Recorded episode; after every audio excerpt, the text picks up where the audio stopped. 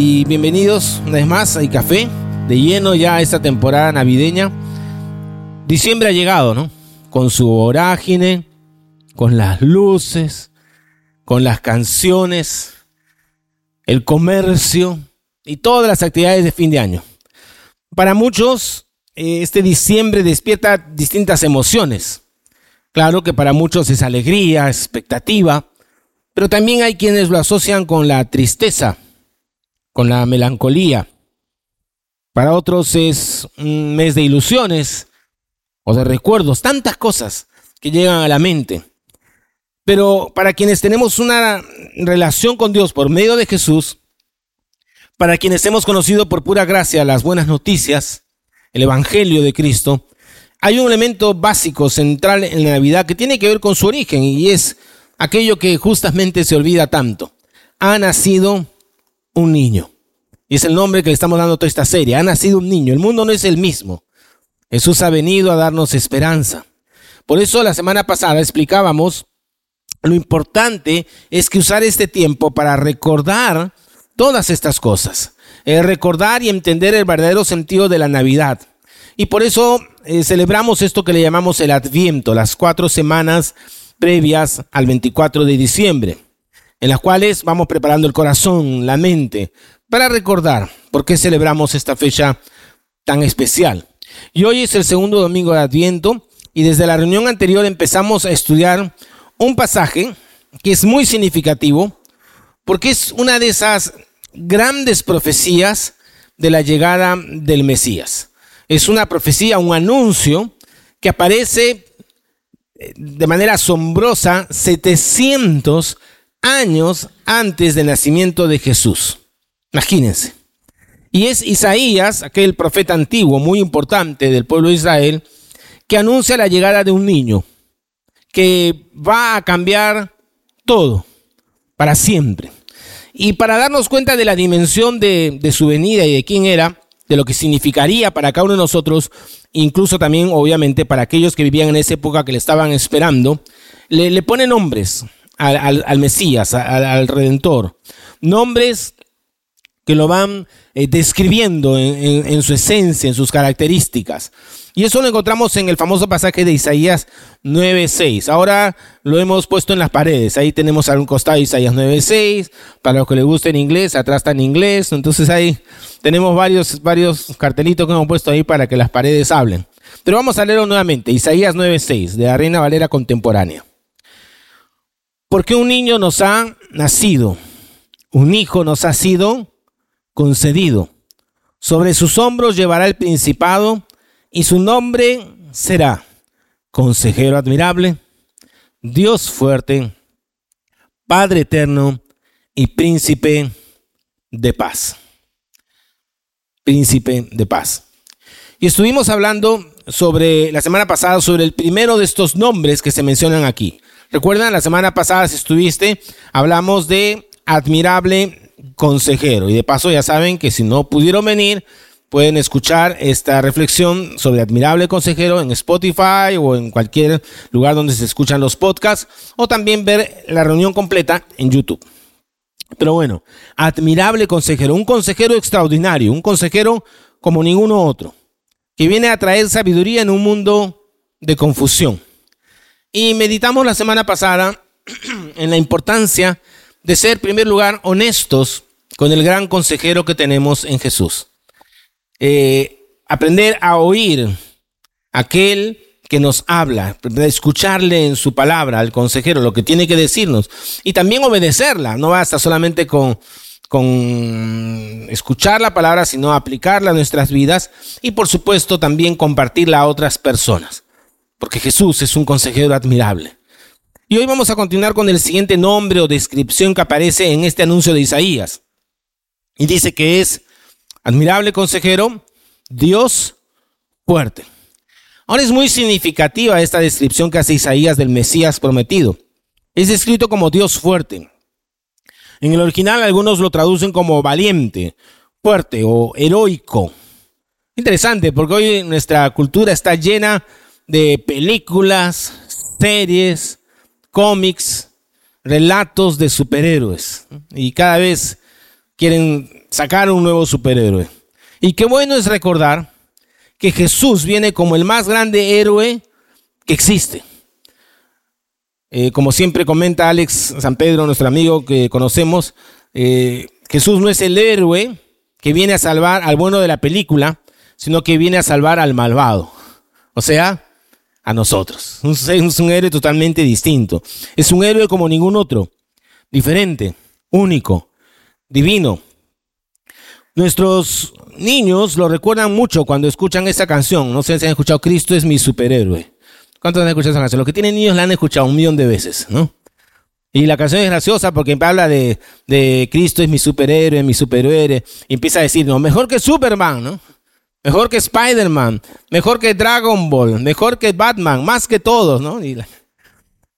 este, estuve eh, con Alex San Pedro, justamente en su iglesia en España, y bueno, pude conocer a sus hijos, que no los había conocido porque él siempre viene acá. Y, conocí a sus hijos, y claro, cuando estábamos en el auto, esa canción estaba en loop, ¿no? la habíamos escuchado unas 50 veces en todo el tiempo. Y llego a mi casa y mi hija hace lo mismo, ¿no? Entonces, este, Catherine también le gusta. Entonces, es una canción muy bonita, pegajosa, pero los padres a veces ya la escuchamos demasiadas veces, más de las que quisiéramos, ¿no? Pero es bueno también como adultos recordar que tenemos a Jesús como un Dios fuerte, poderoso. Es un héroe divino, como lo traducen en algunas Biblias. Y aquí se hace evidente el calibre de Jesús, su poder, su fuerza. Porque la tentación es muchas veces ver a Jesús como un personaje aparentemente débil o debilucho. Y esto es indirectamente a veces reforzado en nuestras mentes por la forma en que nació, porque sabemos que lo hizo como un bebé. Y todos saben que los bebés son indefensos, débiles, dependientes, no son capaces de valerse por sí mismos. Y, este acto maravilloso de Dios encarnado, Dios con nosotros, que viene como un bebé, podría darnos tal vez la, idea de un, de un Jesús que es limitado, que es débil. y por eso eh, la imagen de Jesús indefenso como un bebé parece que se queda pegada en la mente de algunos, ¿no? El bebé Jesús, ¿no? Que luego cuando pasan los años se convierte en Jesucito, ¿no? Jesucito. Y claro, luego vemos la muerte en, la cruz de Jesús. Y claro, eso a veces puede, cuando uno no conoce todo el texto bíblico, puede reforzar, a ah, caramba, lo mataron, pobre Jesús, pobrecito, Jesucito. Cuando sabemos que la historia tiene un enfoque totalmente distinto. Claro que sufrió, claro que murió, pero él dio su vida. Eso no menoscaba en nada su naturaleza, porque Jesús es verdadero Dios y verdadero hombre. Y por lo tanto, tiene toda la fuerza, todo el poder, toda la fortaleza que su naturaleza divina le otorga. Eso piénsalo, ¿eso qué significa? Significa que Allí en la cruz, cuando estaba dando su vida, él tranquilamente podía haberse librado de quienes lo atacaron, de quienes lo flagelaron, lo crucificaron. Él podía hacerlo en un instante, en un momento. Como dice el antiguo himno, pudo haber llamado diez mil ángeles. Pero sabemos que no lo hizo porque su vida no le fue quitada, sino que Él la entregó. Él venía a morir y al hacerlo está cumpliendo con poder el propósito para el cual nació, que es para salvarnos, redimirnos, acercarnos al Padre por medio de su sacrificio. Así que la fuerza que muestra Jesús en su vida aquí está basada no solamente en el poder efectivo que tiene, sino en el dominio propio y en la elección extraordinaria de no usar dicho poder, o mejor dicho, usarlo en el momento adecuado, porque lo usa muchas veces. Habiendo dicho eso, nos damos cuenta que estamos frente a un poder sin igual. Para que tengas idea de lo que significa este, este atributo de Dios en Jesús, mira el pasaje de, que escribe Pablo a la iglesia en Colosas. Vamos a, mirar, a ver, ahí está la pantalla, pero puedes abrir tu Biblia, prender tu Biblia, Colosenses 1, 15 al 17. 1, 15 al 17.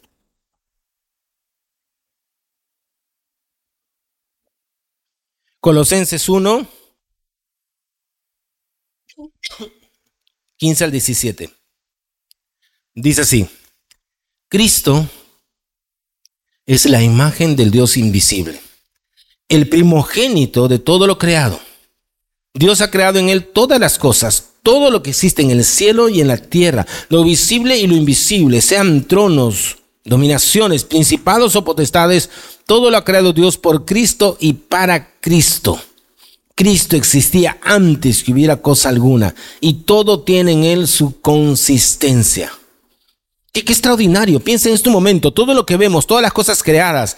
Y, lo bueno es que hoy, eh, sea por medio de, los viajes eh, o por medio de, de, las redes, de los videos, podemos tener una visión súper extraordinaria de la creación. Conocemos mucho más de lo que conocían nuestros antepasados. Incluso podemos conocer del espacio exterior. Y todo eso que maravilla e impacta nuestros sentidos, todo lo que existe en el cielo y en la tierra, todo ha sido creado por Dios, por Cristo y para Cristo.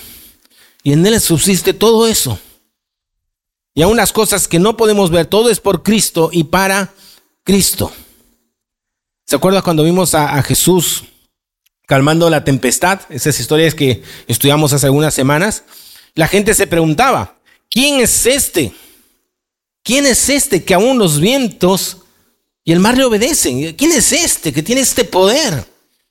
Y en Hebreos nos da una respuesta, Hebreos 1.3 dice hablando de Cristo, Él es el resplandor de la gloria de Dios, la fiel imagen de su ser. Y el que sostiene, fíjate esa frase, el que sostiene el universo con su palabra poderosa. El que sostiene el universo con su palabra poderosa. Dios fuerte. Pero como nosotros somos expertos, especialistas en distorsionar las cosas, cuando pensamos en fuerza, cuando pensamos en poder, viene a nuestra mente otras ideas, imágenes de sometimiento, porque el que más, el que tiene más poder, abusa de él, más débil. Vienen a nuestras mentes imágenes de tiranía, de ser gobernados duramente. Y por eso esta descripción del Salvador, que vendría mostrando tal fortaleza, por este tipo de descripción que vemos aquí en Isaías, posiblemente es que un grupo de judíos empezó a desarrollar expectativas de un libertador militar.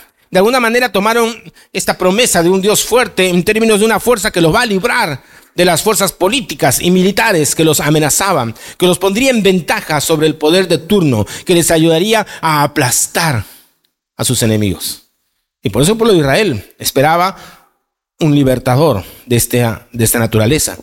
Y esa va a ser siempre la tentación que vamos a experimentar como iglesia también hoy nosotros. Pensar que el contar con un Dios fuerte significa avasallar a los demás, avasallar a los que no piensan como nosotros.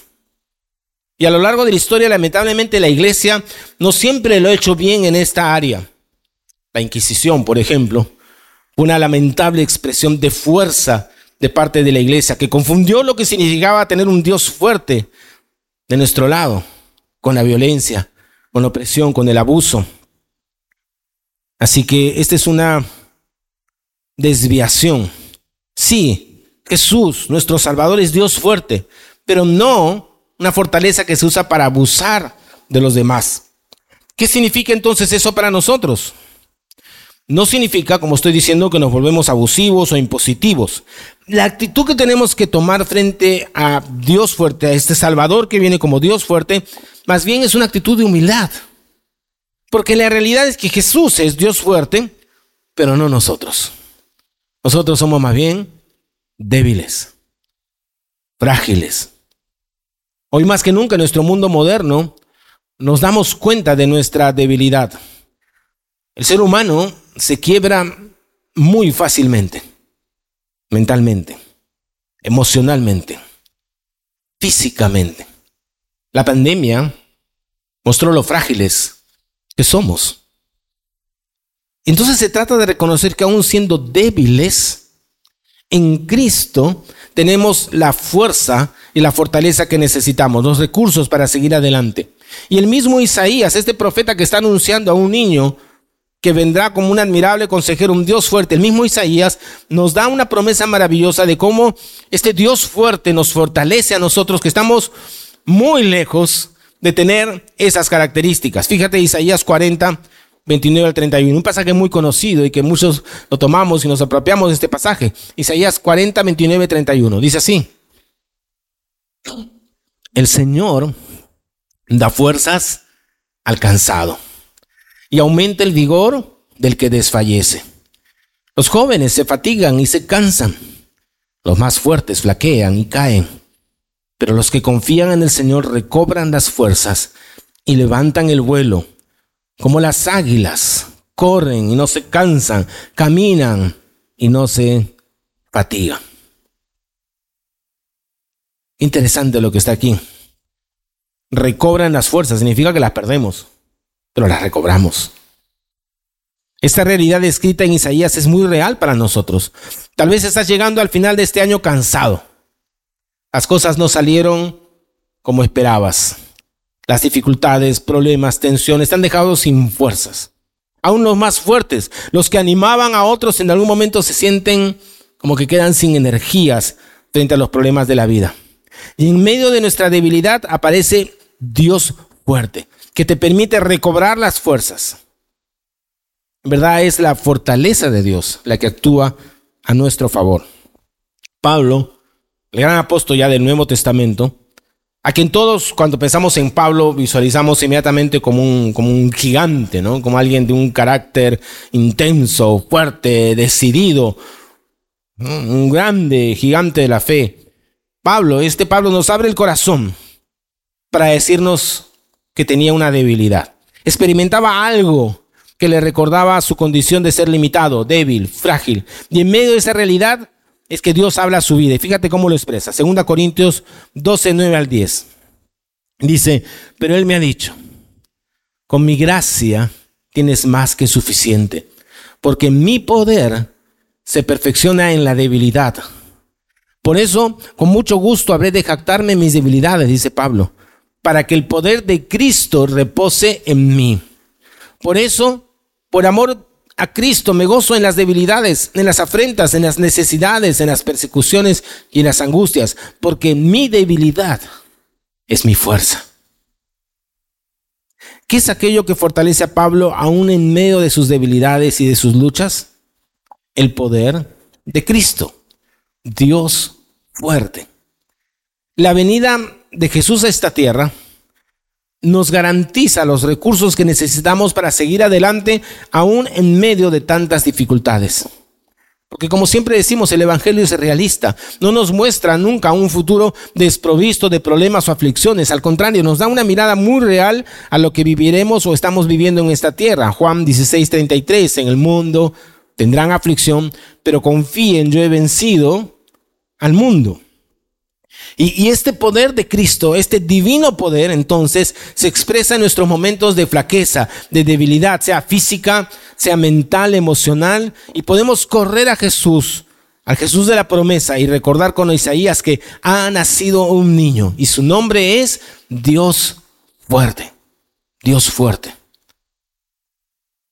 Así que Dios es fuerte en nuestras debilidades. Pero también Dios es fuerte en medio de nuestras tentaciones. Porque este poder, esta fortaleza de Cristo también se hace efectivo cuando se trata de las luchas espirituales. Porque el pecado no, nos aleja de Dios, el pecado no, nos aleja del Creador. Y como hemos sido creados por Dios y para Dios, tenemos en nosotros este, este compás moral que nos guía.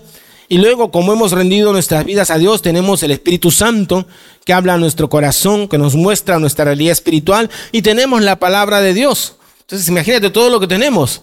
Entonces nos damos cuenta de esa lucha en nuestro interior. Y nos damos cuenta que nuestras elecciones no son siempre las más adecuadas. Y batallamos y, caemos. Y allí en medio de esa lucha aparece Cristo. A recordarnos primero que Él entiende y que Él puede ayudarnos. Fíjate Hebreos 2.18. Pues por cuanto Él mismo padeció, hablando de Jesús, siendo tentado, es poderoso para socorrer a los que son tentados. Poderoso. Aquí se hace evidente una vez más el poder de Jesús. Poderoso para socorrernos, poderoso para librarnos, para darnos esperanza en nuestras batallas. Sabemos que aquellas cosas donde nosotros batallamos y fracasamos, en aquellas cosas donde nosotros no podemos, Él sí puede y Él ha sido victorioso. Él triunfó. Él fue perfecto en todo. Y su perfección es la que se hace nuestra Y por eso tenemos esperanza. No hay condenación para los que estamos en Cristo Jesús. Y luego en esa libertad de no ser condenados, podemos con confianza ver cómo Dios va transformándonos y va dándonos la victoria. No por nuestra fuerza de voluntad, no por nuestro poder, no porque somos mejores o superiores moralmente a los demás, es solo porque ha nacido un niño. Y su nombre es Dios fuerte, poderoso para socorrer a los que somos tentados. Dios es fuerte en nuestras debilidades, sean mentales, físicas, emocionales. Dios fuerte en medio de la tentación y las luchas que tenemos. Y por supuesto, Dios fuerte para salvarnos. Un último pensamiento sobre este niño que nace y es anunciado como Dios fuerte es que ese poder, esa fortaleza, se hace extraordinariamente presente cuando se trata de nuestra salvación. Cristo, Jesús, este bebé viene a salvarnos, viene a liberarnos, viene para llevarnos de regreso al Padre. Solamente Él lo puede hacer, porque Él es poderoso para salvarnos. Otra vez en Hebreos, ahora 7 y 25. Mira lo que dice, es hermoso este pasaje. Hablando de Jesús, Él también es poderoso para salvar para siempre a los que por medio de Él se acercan a Dios, puesto que vive perpetuamente para interceder por ellos. Es poderoso para salvar para siempre a los que por medio de Él se acercan a Dios, puesto que vive perpetuamente para interceder por ellos. Ya hemos dicho que lo extraordinario de la fe cristiana es que no se trata de una religión donde el ser humano tiene que esforzarse para hacer cosas que los salven, donde la salvación depende de nuestras obras, de nuestros méritos, de nuestros logros, por muy nobles, importantes y necesarios que sean estos como expresión de una vida de fe. Pero nada de eso nos salva. No somos nosotros acercándonos a Dios para salvarnos, es Dios acercándose a nosotros, que somos incapaces de salvarnos a nosotros mismos. ¿Y Dios cómo lo hace? Enviando a Jesús. Ha nacido un niño y se llamará Dios fuerte, Dios poderoso, capaz de salvar a los que se habían perdido, el único capaz de llevar a sus hijos extraviados de regreso al Padre. Por eso es que la Navidad y, recordar el nacimiento de Jesús es una celebración, porque allí vemos el plan maravilloso de Dios para salvarnos por medio de Cristo, por medio de su encarnación, su sacrificio en la cruz y resurrección. En el libro de los Hechos, que tú sabes es el libro donde se ve después de la muerte de Cristo y de su resurrección y ascensión a los cielos, cómo empieza el ministerio de la iglesia y los apóstoles. Ahí está Pedro y Juan anunciando a Jesús. Y cuando Pedro está anunciando sobre Jesús, de Jesús resucitado que ha dado su vida, ocurren cosas maravillosas. Hay milagros. Miles, dice el relato, se acercan a Jesús, le rinden sus vidas. Ha empezado la era de la iglesia, es explosivo, es un avivamiento. Y obviamente las autoridades religiosas están confusas y se preguntan, Hechos 4.7, mira lo que se preguntan.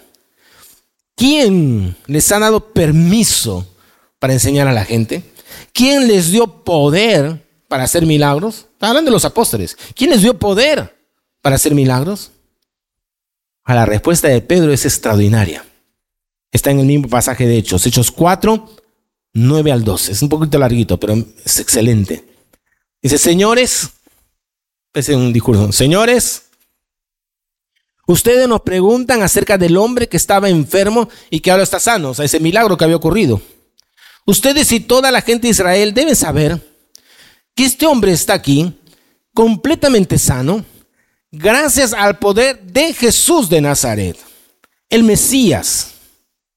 Ustedes ordenaron que a Jesús lo mataran en una cruz, pero Dios lo ha resucitado.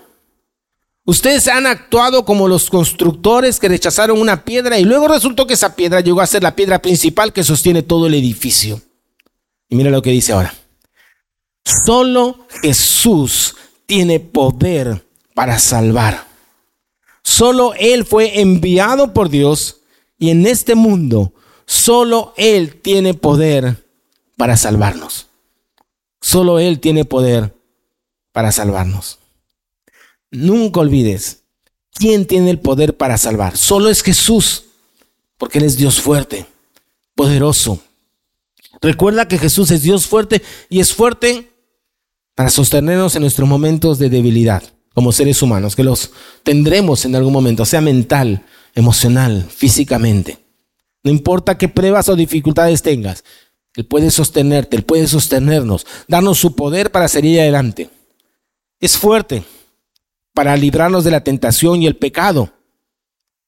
Y para recordarnos que donde nosotros no podemos, Él ha tenido la victoria. Y su victoria es nuestra. Y nos perdona. Y nos da su gracia. Y con su poder nos capacita para seguirlo y transformar nuestras vidas tomados de su mano y sobre todo es fuerte y poderoso para salvarnos. No hay salvación fuera de Jesús. Si hubiera otra forma, Dios lo hubiera usado. El camino de la salvación pasa por un pesebre y va directo hasta la cruz, donde Jesús, Dios fuerte, dio su vida por nosotros, el justo por los injustos. Y allí nos dio la salvación, esperanza y vida abundante. No olvides en esta Navidad quién es Jesús. ¿Quién es realmente este bebé que ha nacido entre nosotros y que quiere ser tu Salvador, mi Salvador, todos los días de nuestra vida? Vamos a orar.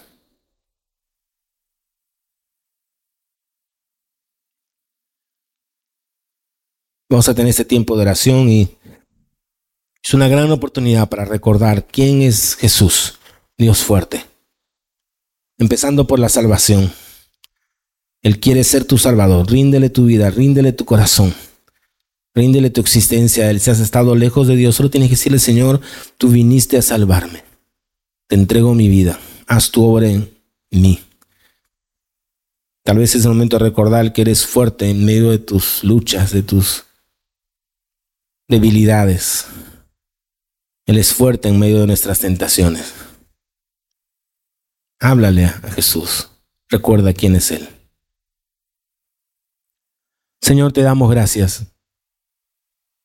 Porque por medio de esta profecía antigua de Isaías, 700 años antes del nacimiento de tu Hijo Jesús, nos recuerdas el calibre del carácter de Jesús.